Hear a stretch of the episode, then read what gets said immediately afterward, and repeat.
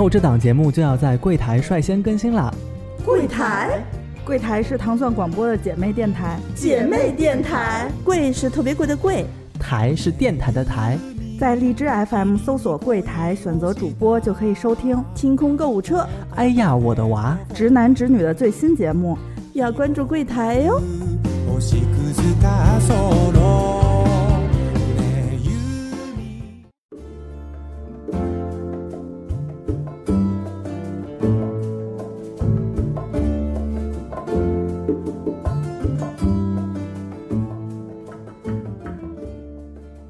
嗯，大家好，欢迎收听新一期的《直男直女》。那我们这一期节目呢，请来了一位在葡萄酒圈啊非常资深的从业人士，我们想给大家分享一下，呃，这个葡萄酒从业人员的在这个业态下面生活，就是生存的一个状况。嗯，我们的嘉宾就是我们的老朋友 Lilian，Lilian，你跟大家打个招呼吧。Hello，大家好，我是 Lilian。嗯，Lilian 算我半个葡萄酒的老师啊，因为。没有没有没有 啊！丽丽丽在那个葡萄酒这个呃产业当中已经工作呃从事了将近十十多年了吧，应该已经是。差不多从喝呃从喝酒开始吧，因为我也是因为先先喜欢，然后才进入这个行业。嗯，呃，我跟丽丽认识呢，那会儿她已经有了一个自己的线下的门店了。我是在店里面喝酒的时候，朋友介绍，然后我就去去去你那儿喝酒嘛。那在此之前，在开自己开店之前，你是怎么跟葡萄酒结缘的呢？我一开始的时候是接触那会儿，我是在公安公司。在公关公司的时候，就是因为同事都喝酒，然后我就跟着，哎，觉得还挺有意思的葡萄酒。然后后来就因为喜欢，然后就是公关那个行业，我也是干了一段时间，干累了，所以我就转行到到那个媒体。我当时去就是美食美酒的那种杂志，当编辑，当葡萄酒编辑，开始写。但是去杂志之前，因为我是给那个，就是。呃，杂志做自由撰稿人，哦，就是写了一些，对，写了一些葡萄酒，然后觉得，哎，这个这个行业还挺好的，嗯嗯，然后所以就干脆去做了全职的编辑，然后就是做了有差不多有五年吧，嗯，做葡萄。酒编辑，然后算是，其实这这一段经历对认识葡萄酒还是就是那个平台还挺好的嘛，嗯，然后你接触的酒也比较比较丰富，如果你自己喝酒可能就就比较有局限。是，所以那五年是积累的比较多的，嗯嗯，等于在公关公司都说嘛，公关、广告、金融行业的人压力大，所以就爱喝酒，是吗？对，然后也是就是在公关公司的时候也是。呃，有一些活动啊，就对，就活动比较多，然后也会跟客户有一些这种活动，然后行业内的一些交流的活动，就都缺不了酒，反正，嗯嗯，而且大家的，就是这个行业的人都比较 open，就接触接触新的东西，或者接触跟原我们传统生活中不出现的元素也比较快。哦，对对对，所以，对，所以就。就就挺，反正那个时候氛围还挺好的，就是整个公司就都都，因为从老大开始，就从那个公司的领导就都爱喝酒，然后就带着我们就一起喝，对。对，而且好多应该是服务的是，比如说像国外的客户啊，或者是可能同事、老板本身就是嗯外国人，就是外国人，对对对对，所以有这样的氛围，这挺好的。但是我我更感兴趣的是你做美食美酒编，就是杂志编辑的时候，因为，嗯，Lilian 现当时在做编辑时候的文章啊，现在我还能在网上搜到。啊，是吗？对对对，因为因为有一次有一次你跟我说雪莉酒，然后嗯，我就上网搜了一下，我忘了，我现在记不清了是不是雪莉酒，反正是应该是讲里奥哈产区的一些酒，然后你当时就跟我讲了几种酒可以配什么餐。我当时跟你聊的时候，你就跟我说，其实你在美食美酒杂志上面写过很多，呃，什么样的酒应该配什么样的餐。好多人在买酒的时候，他其实也会考虑这样的问题，说，哎，我买了这个酒，我招待朋友的时候，我我可以吃什么呀？我可以搭配什么餐？然后我就看了你那篇文章，应该是一款甜的酒，然后你当时就写说，哎，大家总觉得就是葡萄酒要配的是洋餐、西餐，他说其实不是，像这种甜酒其实配山东的菜。或者是上海本帮菜都非常搭，我是从那个时候才开始有意识说，哦，原来葡萄酒其实跟中餐搭配也是非常合适的。哦，对，而且其实我们中国人喝酒的习惯啊，还是就是吃着饭喝酒。嗯嗯。啊，其实我们一开始就以为是西方人，因为是像欧洲人啊，因为他们是那个葡萄酒的发源地，他们当地因为喝酒也是一个就跟我们喝饮料一样的这种很很日常的动作，然后他们会既讲究怎么去配餐。其实，其实我们更我们其实更多的喝酒的时候是是跟餐一起的。对，而且其实葡萄酒配餐没有那么局限，就是你可以完全可以去多尝试。有些时候就不是说理论上讲的是。什么红酒配红肉，什么白酒配配白肉，或者是配那个之类的。嗯，但实际上去去尝试，其实我我们日常生活中，我跟我先生其实就是每天基本上都在喝酒。我们不是就是不是说今天吃什么菜就一定要配一个什么酒，我们就就有时候就突发奇想，嗯，就配出来也觉得哎，有时候觉得还挺有意思的，有时候可能会觉得啊没那么好，但是也没关系，是一种多一种体验。嗯，对。大家听听，就是 Lilian 和她先生每天都在喝酒，这是一种何 何其让人羡慕的生活啊！没有，因为我们俩酒量，我我酒量是特别差的，你应该知道吧？我酒量，就我每次我的在外面喝酒的那个表现，大家就会觉得啊，这是从业人员吗？就是就是一杯倒，基本上是半杯倒，都不是一杯倒。我们两个喝酒，基本上是一瓶酒是喝两天。哦，那其实也还好。哎，这其实我们有很多听众在呃想要初次尝试买葡萄酒的时候，也有这样的疑惑，就说，哎呀，我买一瓶七百五十毫升的呃葡萄酒，大概酒精度在十度到十二三度左右，觉得哎呀，我一个人喝不完，我我该怎么怎么办？其实有一些葡萄酒是可以放，就像 Lilian 说的，就是你和你先生可能一瓶一次喝完，也有可能喝个两天，也是可以的，是吧？对，基本上我们，而且我们俩喝酒基本上是两天，嗯，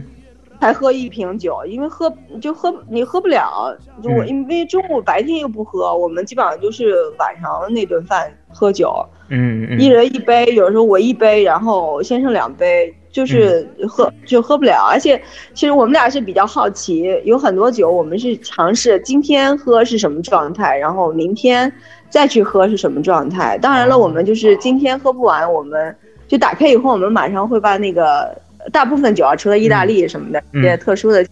然后我们大概基本上打开以后会把塞子再给塞回去，然后或者是家里备用的那种塞子，就是就专门的那种塞子，也不是充气的啊，就是那种。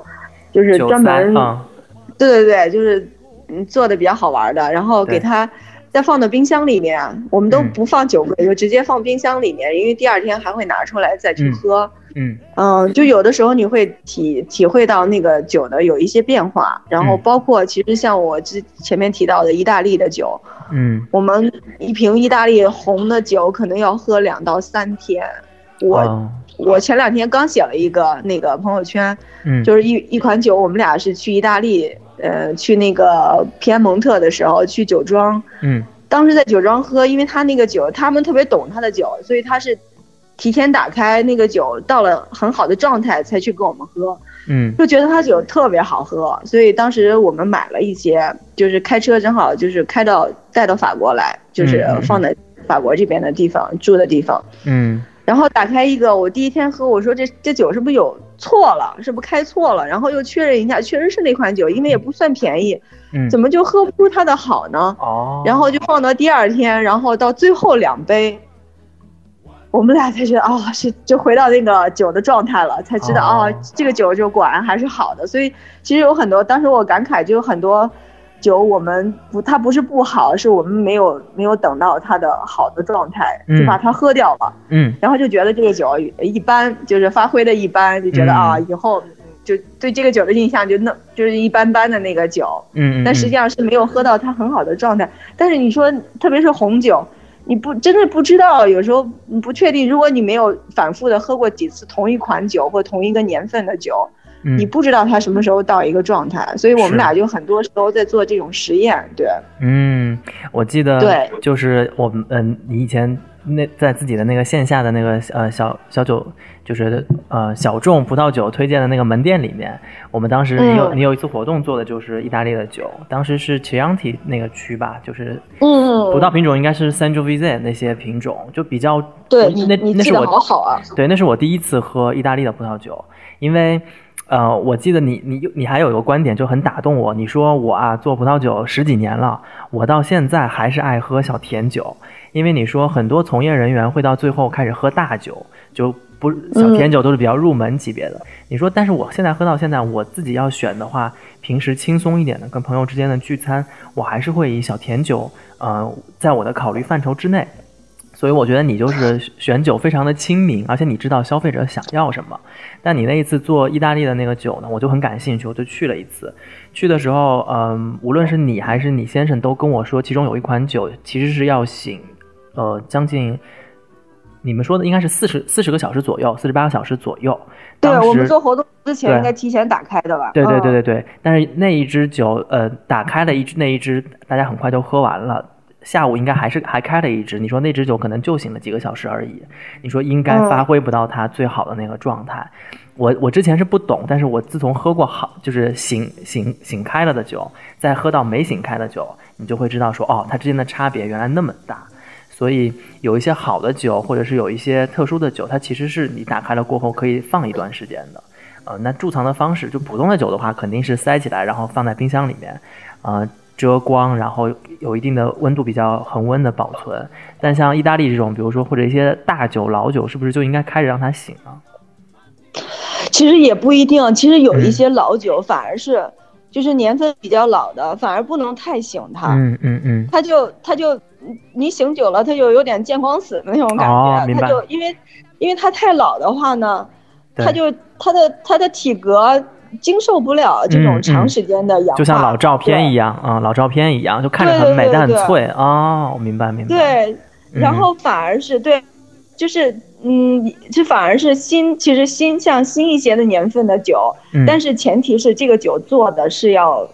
是要是陈年的，有陈年潜力的。其实酒也分两种，对，就是行业里面是说分两种，就是酿酒师他在做酒的时候，一种酒就做出来，我我流通到市场上，就鼓励大家就赶快喝掉它，不要去不要去存放它。有一些有有一些做出来的有一些酒呢，它就是要让你陈年，你上就它推到市场上，你买了以后就马上喝掉呢，它可能就会。没就表现就像之前说的没那么好，对，就两种。像这种酒呢，如果你买了它年份比较新的，又着急喝掉，那可能是需要去去醒，要很认真的去醒酒，时间可能也也要比较长。有的是要在瓶子里面打开直接醒，有的是甚至要放到那个醒酒器里，对，嗯，去去醒。醒酒器两种，一个是要醒酒器的功能，一个是说。它是要增加它跟氧气的去接触的接触面积，另外还有一种，比如说像老年份的波特呀，还有更老的一些酒，嗯，我们就行话叫它倒瓶，因为它有很很多沉淀，那个酒里面有很多沉淀，然后用这个醒酒器来给它倒一下，把它那个沉淀给它就是流到那个那个瓶子里面去，嗯嗯嗯。对，要给它沉到那个醒酒器或者是瓶底去，然后，呃，让那个酒酒液更更干净一些。其实，但其实也很多人不不在意，但有一些消费者会比较介意，所以就是起到这个作用。对。然后，其实你刚才提到那个小甜水，嗯，我特别想讲，因为我我做酒就是差不多十几年，在这个行业里面碰到很多喝酒的或者是做酒的。就往往是那种喝了一段时间酒的人，他就会特别不屑喝小甜水，觉得喝小甜水都是入门级的，他不懂酒才喝小甜水。其实并不是啊，你在生活中你喝酒不可能喝的很单一，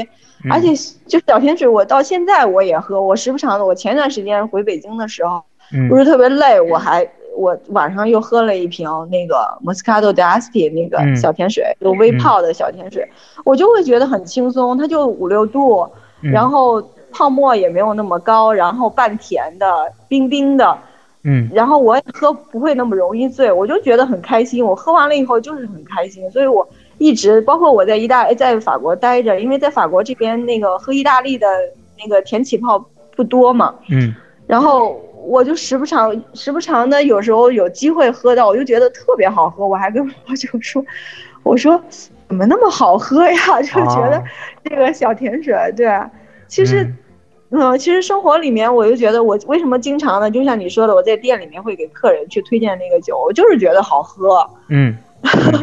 对，这个是很亲民的一个路线，因为凡是你推荐给我的酒。我基本上喝完了过后，我都会继续再买一些在家里面，就是再喝它。因为你推荐给我的酒是属于我喝觉得好喝，我推荐给周围无论是喝没喝过葡萄酒的朋友们，你招待朋友的时候打开总没错。所有的人打开第一个反反应就是，哎，好好喝啊，我还想再喝，哎，很开胃，喝完了过后很开心，然后又能吃得下饭，这样的酒就我觉得还还挺奇妙的。那说到就是你刚才一直说你现在在法国嘛？其实，呃，原先是在北京开了一家线下的门店，那现在更多的重心是你和你先生都在法国继续深造葡萄酒这一块的专业知识，是不是？对，因为我那个，哎，我就是，哎，年轻不懂事儿，然后就 来这上课。其实我本来是以为我这个课程可能是就是游学的那种性质性性质的，我就想其实想来体验一下，来玩一下，来欧洲这边。嗯，然后想那个更深入的到产区来了解葡萄酒，但我那去年一年那个课程太紧张了，我没想到这么紧张的课。嗯，然后今年是我课也也结束了，但是我在弄论文，然后我其实就借口给自己比较私心，想在这边多待一段时间，多在产区多走一走。嗯，然后我对，然后我我在北京那边的零售还在做，但在零售就是会。做一些精更精品的一些酒，嗯，然后量我我这人不擅长，虽然我是公关出身又是媒体出身的，我但是我特别不擅长做市场，嗯，就是我我还是想就是做一些我觉得跟我跟我比较契合的这些客户。嗯的生意对，就是给他们推荐一些有意思的酒，但是就是生意也没有那么大嘛。嗯，然后我会持续在这边会找一些欧洲这边再找一些，比如说法国、意大利和西班牙，可能是我的重点。嗯嗯，啊，对，然后待会找一些小就是小产量的酒，然后自己做零售。是是。嗯，对，另外我们会接一些，还像那种公司大一些的公司，他们的量能上去，比较擅长做 marketing 的那种公司，我们会给给他们选一些酒，但是帮他们做进口，然后帮他们做一些欧洲这边酒庄的联络，包括一些选酒，嗯，因为他们精力顾不上，他们更擅长做中国市场，但是选酒这块我们会去帮他们做，类似于像顾问身份的这种。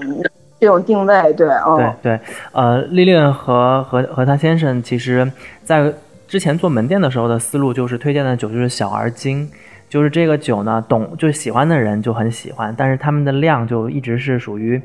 比较小众的、比较精品的，那现在有更多有现在有更多的时间在法国，其实更深入这样的产区，能够接触到这个产业当中，其实我觉得是更核心的那一部分内容。因为你说，呃，市场这个东西啊，其实中国市场、美国市场。欧洲市场都不太一样，他可能是呃更偏向于 marketing 部分的人，但是你说做 marketing 的人他有多懂这个葡萄酒呢？他不一定，但是他很懂消费者心理的。没错，对对对，所以呃这个其实在国内也是这样，很多我我我身边也有很多专门做进口葡萄酒的很大的公司，它里面的销售啊都不是葡萄酒背景的销售，更多的是酒店餐饮这方面的销售。或者是就是专门做销售的，所以我觉得像 Lilian 这样能够沉下心来在产区，一个是呃进修了这方面的知识，另外呢就是跑了很多酒庄，包括这一次我们在呃那个我们节目里面推荐的两支甜的酒，一支是法国南法的 VDN 自然甜白，还有一支呢是澳洲 Paxton 酒庄的晚收，其实都是 Lilian 给我们推荐的两支酒，你能跟我们讲讲这两支吗？先讲讲 VDN 呗。哦，对，VDN 其实 VDN 我是自己，对我自己都得反省一下，因为我是差不多一一年、一二年的样子，我是去南法，当时还是编辑的身份去去做采访，嗯，但是我之前对 VDN 没有认识，然后去到那边以后，我就去各个，因为我们重点不是 VDN 那次，所以也没有提前做功课，然后就去了以后，那个到处那个地方酒庄门口啊都有那个那个大玻璃。大玻璃坛子，嗯，我我其实在这边还买，就是后来买那个在二二手市场买那个坛子当花瓶，其实挺好看的，嗯，它是一个，就是那个，哎呀，怎么描述呀？它的形状是在节目里面放那个图片，我给你，发图片。它的形状是肚子很圆很大，然后呢收口对对对特别细长，嗯，它的它的那个形状，我我查了一下资料，它在法法国就叫 bon bon，b o n b o。对对对对，哎呀，你真的是对你你特别棒，对，特别用心的一个人，对，嗯，对，因为你介绍这个酒也是这样，我在 Lilian 店里面，他说，哎，我开了一支酒，昨天喝了喝了两杯，他说今天你来正好，你你尝一下这酒，他说你肯定喜欢，因为之前咱俩有聊过贵腐、雪莉啊、白兰地、马德拉这些酒。很多是像像马德拉和呃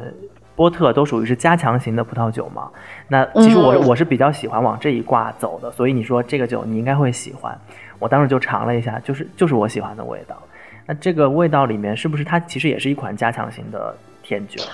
对，它也是加强酒里面的一个一个代表。像你喜欢加强的，因为加强它不属于小甜水了，嗯，它度数比较高。对，加所谓加强就是它的酒精度会比普通的葡萄酒要要度数要高。对对，所以它其实整个丰富度啊，然后它的力度、它的强度都会强很多，它不算小甜水了。对，然后我接着讲，我当时去去南法的时候，他就看到那个大坛子。我当时以为那就是摆设，后来我我们在酒庄里面喝到了，我就问他们酒庄的人，他们说这就是他们的传统的一种酿造方式，就是它前提放到那个玻璃坛子里面，前提呢那个酒是正常酿造的，就是它有那个就正常的变成正常的葡萄酒以后，然后它做加强，所谓做加强就是加进加入高酒高酒精度，但它这个产区呢，VDN 它是加了，应该是。九十九十六度的那个葡萄啊，葡萄对白兰对葡萄葡萄葡萄蒸馏的白兰地，嗯，然后它为什么就是加强酒？所有的加强酒都是一个原理，就是加入高酒精度，然后去把它的它的那个叫什么酵母，嗯，给它杀死，然后所以它停止发酵。然后我我从前面捋啊，所所有的葡萄酒它都是用葡萄汁。跟酵母结合以后，酵母的作用是把葡萄汁里面的糖分转化为酒精，所以它才会变成葡萄酒。嗯，然后呢，但那它这个酵母不是无限存活的，它酵母比较脆弱，它酵母到到酒精达到十五到十八度的时候，它就会死掉。嗯，所以呢，这个葡萄里面的葡萄糖就糖没有完全转化为酒精，所以它就会存在残糖。嗯，所以它就是甜的。对，所以加强酒是大部分都是甜的，就是这个原理。所以这个 VDN 也是这个原理。但是像我后来我做葡萄酒以后，我卖的那个那款那之前卖的那款 VDN 呢，它是基础款，它是就加强完了以后不放那个坛子里面做做这种快速的氧化陈年，嗯，它就直接上市了。所以，所以它它成本会很低，就会比今天我们推荐的这个。要要便宜挺多的，对。但我之前一直卖的，我以为我说这个 V 点怎么之前跟我去法国的不一样？后来我来法国上学，然后在课堂上面老师拿了一款酒，嗯，就是是经过这个晒的暴晒的这个，而且是一款红的。然后我再去研究，我才知道哦，做这个 V 点，其实我们翻译成 V 点都翻译成自然甜白，它其实还有甜红，是用红葡萄红葡萄做的，就像我推荐的这个。歌海纳做就是这款酒是歌海纳做的，是红葡萄酒，然后再去做氧化陈年，所以它那个颜色是，呃，是有点那种类似于琥珀色的，对吧？对对对，比琥珀色更深一些。它叫深红色啊，它那个对深褐色是不是？对，嗯，对它暴晒的过程是让它更复杂一些，然后让它更多。就是体现它的那个氧化陈年带来的，比如说干果呀，然后一些果脯，然后包括你喝到的，你因为是那个江南人嘛，你能喝到觉得哎什么？为什么有中国黄酒的那种那种那种味道？那种，对，它实际上是将都是因为陈年带来的那种。那种第三级的那种那种香气，对，所以你会觉得它有共通的之处。实际上，它它是完全不同的工艺，但是为什么会有这种这种效果出来？就是因为它都是陈年代，它用时间带来的这种这种味道，所以它有共通坚果、果脯啊，包括有什么巧克力呀，甚至有一些太妃啊这种，对对对对对对对焦糖这种这种味道，对，嗯嗯。嗯，就是我们我们我们在喝这个酒的时候啊，我原先觉得可能就是没没喝过这种，就是或者喝加强型酒不多的同事可能会觉得有点重哈。但是我后来发现，把它冰透了过后，你搭配一些甜食，搭配一些比如说呃小食在一起，比如说巧克力蛋糕啊，巧克力蛋糕对。对香芋派啊，然后或者是饿了哎南瓜煎饼啊这种，我们下午录节目的时候就一边喝一边在吃嘛，然后他们就会觉得哎还挺搭的。然后这种陈年。对这种陈年的风味呢，我是觉得比较像黄酒，但是也有就是第一次喝的同同事觉得说有一点点我们小时候爱喝的那个念慈庵枇杷糖浆的味道，其实是也是有一点点啊，对对对对对，对吧？啊啊，对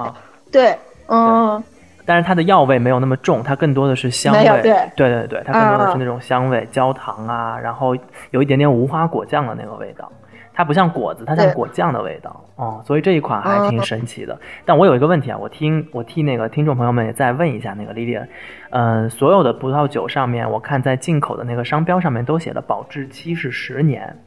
那咱们这一款酒呢？这个可以忽略。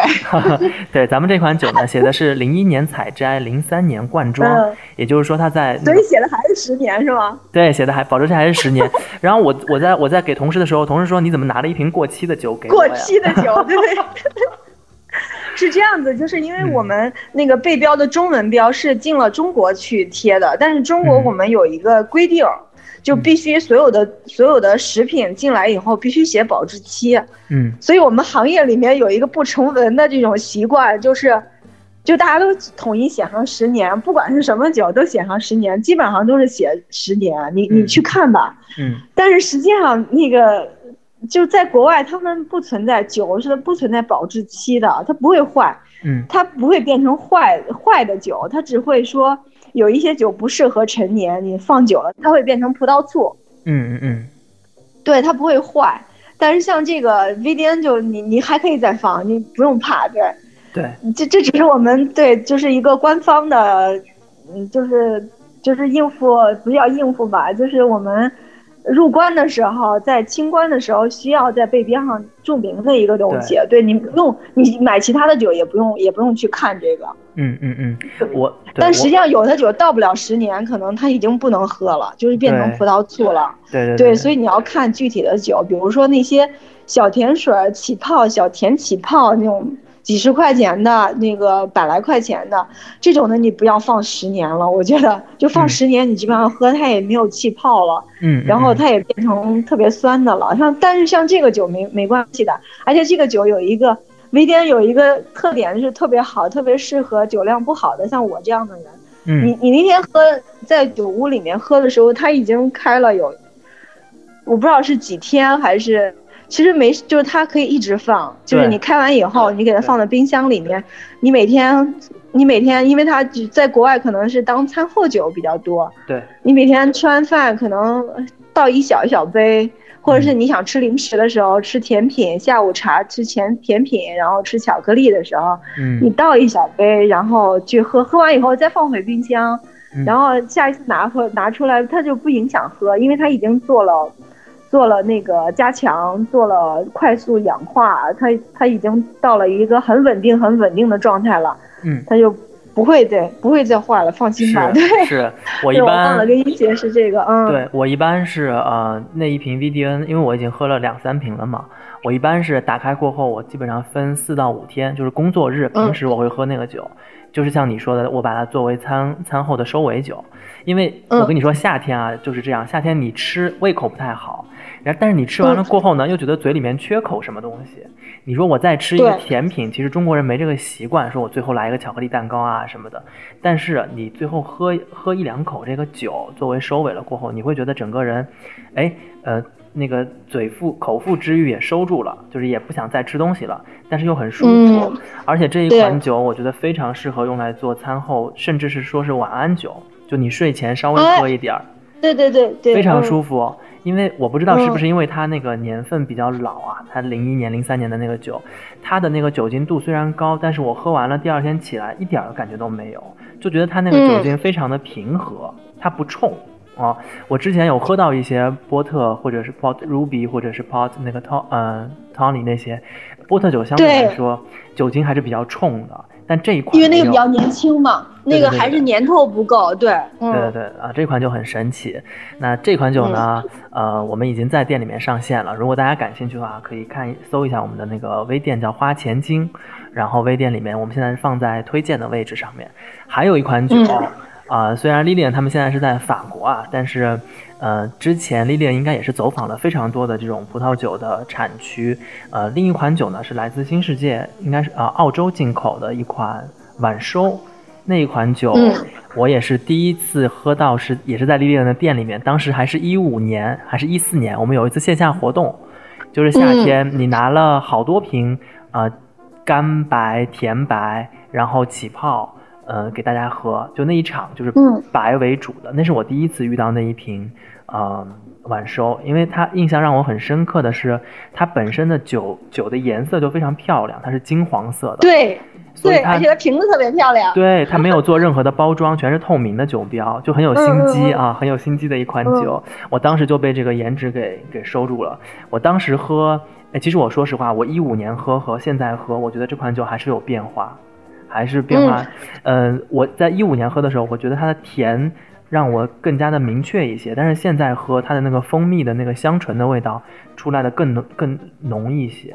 然后这一款酒我们在下午大家一起喝的时候，征服了我们办公室所有的同事，真的是吗？对这一款酒，你给我们讲讲呗。这个酒其实也是我，因为我我我你你应该知道，就是我先生是做那个进口酒的，而且他一开始就进的都是澳洲酒。嗯，我们当时进的都是澳洲精品小酒庄定位的，就是这个定位的酒。当时是我跟他一块儿去这个酒庄，我们是去选酒的，但是我们的目的当时不选甜酒，我们当时选的是红，就是冲着澳洲的红酒希拉对，因为这个酒庄特别有名，在当地算是一个先锋的一个酒庄，它是做。生物动力法，但是以后我再讲，因为生物动力法有点有点复杂，以后有机会再去讲这个这个这个对。然后它实际上如果讲通俗了呢，就是在有机的基础上加了一些这种。玄学的，就是他讲天，他讲究那种什么，呃，星象呀，有点像我们就是传统啊，就对对对，古代的那个占卜，古代的那个农耕时期的我们看的那些东西，它有点结合的，就还还挺有意思的一个酒庄。嗯，然后呢，我们去了以后，他们澳洲那边，你应该去澳洲跟美国，你就知道他们不像法国这种的，它是有那种比较成熟的 cellar door，你进去以后可以。可以尝各种酒，然后我们当时是就是约了他们酒庄的人嘛，实际上是去选他的希拉的。我们选了，后来也是选了他们家好几款希拉。但是当时就喝完这个以后，我看有有在塞拉道有其他的客人在在喝这个酒，我也是对那个瓶子觉得特别好看，而且它那个瓶子吧，当时它冰了以后拿出来萌萌的，对，有一层光晕，就特别好看。我说我也尝一下，就尝一下就觉得啊特别好喝。所以我们就后来进了其他酒的同时，把这个酒也进进来了。然后进进来以后，还市场做的还不错，就是量还挺大的。当时进来，然后有很多人就我推荐的时候，大家都觉得很好喝。就是我对我讲一下这个，它这个酒是一个晚收，就是甜酒里面有很多种，比如说像之前说我们说的小甜水，然后晚收也是其中一个。然后像大家比较熟悉的贵府。冰酒都是比较经典的甜酒，都是但是是不同的工艺做出来的。对，像晚收呢，其实晚收晚收就是晚晚一点收，就是它的它的那个葡萄成熟以后，你刻意的留在那个葡萄藤上面，不去采摘，然后到差不多十月十呃不不，澳洲应该是呃五月份，就澳洲因为它是春天，我们这边的春天，嗯，对对收获，然后让它停留。其实就有点，你要是更好的，就因为我不想讲太太技术的东西，嗯，你你去理解，就是有点像从鲜葡萄变成葡萄干儿，但是它实际上没有到葡萄干儿那个程度啊，嗯，实际上它就是变得水分嗯变少一点，让这个葡萄它所有的风味更那个更浓缩一些，更集中一些，然后它的糖会更高一些。你想它葡萄更成熟嘛，你吃葡萄肯定。葡萄干是不是更甜一点？对，所以它的甜度会更高一些。然后再把这个晚收，就是这个葡萄变成抽吧以后，然后再去收，收完了以后去酿，就正常的酿造。然后你看它的酒精度，我忘了是多少，十一度吗？还是十二度？呃，十度到十一度之间啊。对。它的酒精度也没有达到像十三度、十四度这种这种度数，它实际上也是没有完全发酵。嗯，明白。就是它的它的糖分存下来的更更多一些，所以它会比普通的白葡萄酒要要甜。但实际上呢，我我也喝过晚收，它实际上也能做成干的，就不甜的酒，就让它更充分的发酵。但这种不甜的这种干型的晚收的白，就没那么受欢迎。就是它的，对，就是它的那个味道吧，就是是普通的刚喝葡萄酒的人不是那么容易接受的。嗯，但实际上它就是它的，你要去真正的认真的去喝它，它会集中度更好，它所有的风味都更。来的更更浓烈一些的那种感觉，嗯嗯，对，然后它又是干的，它不甜，嗯，所以就有点怪怪的，很多人接受不了，但是很少，市面上很少，对，更多的晚收做的都是甜型的，甜的。哎，那我想问一下，因为这一款晚收在它的那个酒的介绍里面，它叫 Late Harvest 嘛，它跟像欧洲德国那边的那个 Spartless 叫迟摘，是不是还是叫什么？呃，是一个意思，它就是词不一样。对对对，因为德国词他们太难，对它都不一样。对，但是整体市场上我们都喜欢，就是包括现在老世界也喜欢用这个词来标了，因为大家都更能更容易理解，就一看就知道啊，是晚一点，对，晚一点采收，就大家就都明白了，嗯，就知道是怎么回事了。从字面上就比较容易理解，对，嗯。那这款酒它其实虽然它也是，就是你看德国也也出晚收。澳洲也出晚收，但因为澳洲的气候要比德国更热一些，所以这一款酒里面它那个热带水果的味道是相对来说更浓郁一些。就是我们在喝的时候，对它可能也是，呃，你你都喝出来了是吧？对，好好多人都说，哎，酸酸甜甜，嗯，百香果是肯定有的，然后有一点点奇异果的味道。但我我我觉得最浓的是，我一直喝到这个蜂蜜的味道，就非常香的蜂蜜的味道。哦，对这个酒的我也是，我对它的印象就是。到后面的时候，它那个蜂蜜感会越来越越往回带，是吧？对对对对，那种感觉的。对，你说的那个奇异果，它可能也因为它的，我如果没记错的话，它应该是一个混合品种吧？啊，对，它三三个呃，歌海呃，对，Sauvignon Blanc，然后然后香东内也有，然后还有一个什么呃，应该是，嗯，我看一下啊。就反正就是三个葡萄品种的混酿，哦，对你说的那些百香果呀什么的，它可能更多的是那个，呃，还有灰比诺，还有灰比诺，对，三个品种，对对对，嗯，Sauvignon Blanc 带给他的，Sauvignon Blanc 它它在新世界，就是在新世，就是在澳洲啊什么，在新，特别是在新西兰，它表现的更多的是这种百香果，这种很芬芳的这种热带水果的奇异果，这种这种这种香气。就是它一下子会让人记住的那种，所以它，你看这个酒为什么你喜欢它？就是我们如果是用专业的品鉴，我们讲一款酒的香气会分，啊，一级香、二级香、三级香。一级香基本上是花香、果香，就是这个葡萄本身的，呃，所具有的香气。二级香基本上是在酿造的过程中，比如说晚烧这种特殊工艺带给它的。嗯，然后。呃，然后比如说用红的酒，好多红酒或一些山东内这种的过桶过橡木桶，然后这个带给来带它带给这个酒的，我们称为二级香。比如说桶带给它的可能是一些，呃，奶油啊这种香草啊烟熏啊这种香气。然后三级香呢，就是讲陈年，就是年头，年头带给他的，就是刚才我们说的那个 VDN，我们喝到了一些这种。焦糖啊，什么这种果脯，这基本上都是属于三第三类香气，就是因为陈年带给他的。像你为什么喜欢这个晚收？你看你讲到它有百香果，嗯，然后这种这种一级香，然后你讲到它有蜂蜜，蜂蜜有时候是二级，有时候是三级，就是。就是也是陈年和酿造的工艺都会带给它一些蜂蜜的味道，嗯，所以你会觉得它特别丰富，然后有一层一层带给你的不同的体验，对，所以为什么你喜欢这款酒？因为你已经体会到了它的复杂，它的复杂度和它的丰富丰富度。嗯，还有一个这款酒很有意思的点啊，是在于，呃，我们所有就是我同事在在喝这两款酒的时候都说，哎呀，这是两款很甜的酒。但是这一款晚收，我觉得它的酸度非常高，就是因为甜甜的酒，它不一定代表它的甜和酸不是说两个人一定成反比的。它很甜的酒，它要酸度可以是非常高的。这样的话，可能酸甜可以达到一个平衡嘛，要不然都太腻了。但这一款晚收，我觉得我在喝的时候最明显的感觉是你一口喝下去，你就马上开始分泌很多唾液。这个我觉得是一个证明它酸度非常高的，呃，这么一款酒。所以这款酒可能是用在餐前开胃，是不是更合适一些？餐前开胃，甚至你其实它，因为它的甜度没有不像那个 VDN 那么甜，或者是对它它甜度没有那么高。其实我们也有时候用来配餐也可以。嗯嗯嗯，就你在吃饭的过程中也可以去喝它，是是，就非常，因为它不会特别腻，嗯，对，就是你你其实比如说你去，我记得你们是不是你跟阿紫是不是去过去做过一期？因为你那上次给我听说去去那个川办还是去哪儿喝小甜水，对对，就是特别好的体验，因为我是一直推荐，因为有的时候。年轻的女孩子她喜欢去吃辣火锅，然后去吃这种那个就是香辣，对川味儿或者是湘菜，其实特别适合带一款甜酒，就是不是那么甜的啊，就是比如说像你们推荐的之前推荐的那种那个甜的微起泡，对，然后像这种晚收都可以去搭这种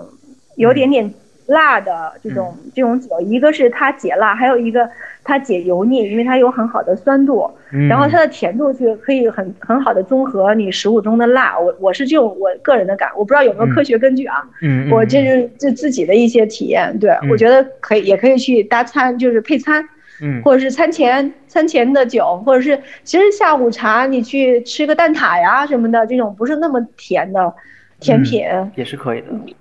对，我觉得也也挺也挺好的，就是比如你办公室，你叫个外卖，叫叫几个蛋挞，然后开瓶这个酒，然后开会的时候，一人一杯，我觉得就你马上就想法都有了。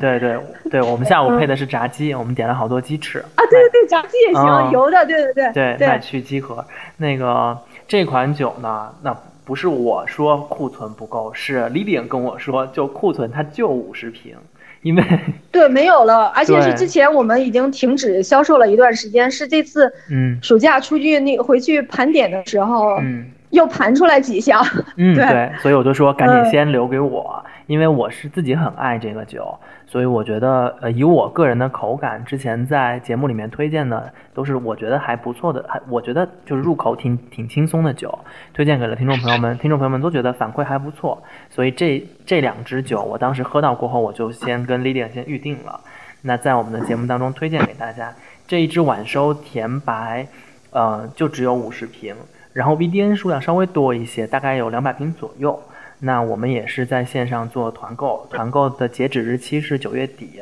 大概是中秋节前后吧。嗯，我们结单到中秋节，然后开始陆续的发货，就是团完了过后没有了，就是没有了，以后应该也不会再进了吧，弟弟？就这个年份应该就没结束了，对不对？嗯，对，没有了。然后而且我觉得你你放到那个九月底还挺好的，就是我觉得这款这两款酒就是搭月饼，月饼还可以，对不对？哎，对。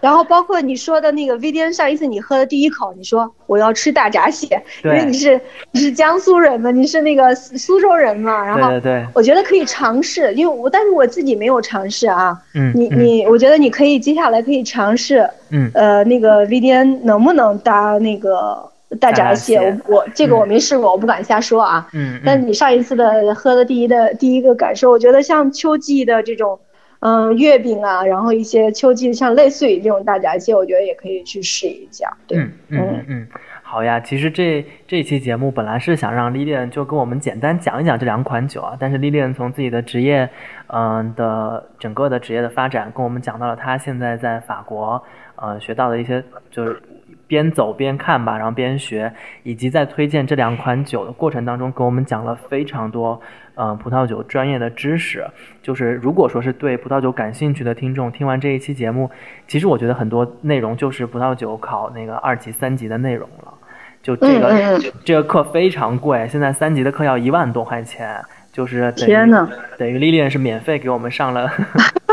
上了非常生动的一节课，而且搭配了这两款酒来讲。如果你们有机会买了这两款酒，一边喝，然后一边在回听我们的节目的时候，你们可能会有更多的呃体会和更直观的一些感受。那呃，非常感谢 Lilian 啊，Lilian 现在其实是跟我们跨了有七八个小时的时差。现在早上非常早，五六点，应该是孩子还没起床，就赶紧先来跟我录节目。啊啊啊！对，要不然一天我又得晃点你了。没有没有关系，没有关系，我们以后会有很多的机会。因为 Lilian 推荐的这些小众的葡萄酒，我觉得呃我自己是都很喜欢，只要有机会我都会收来喝。如果我有喝到好喝的，或者 Lilian 在法国遇到一些呃跟葡萄酒有关的好玩的、好看的，或者是能跟我们分享的，我们随时约，我们做这样的连线节目，好呗。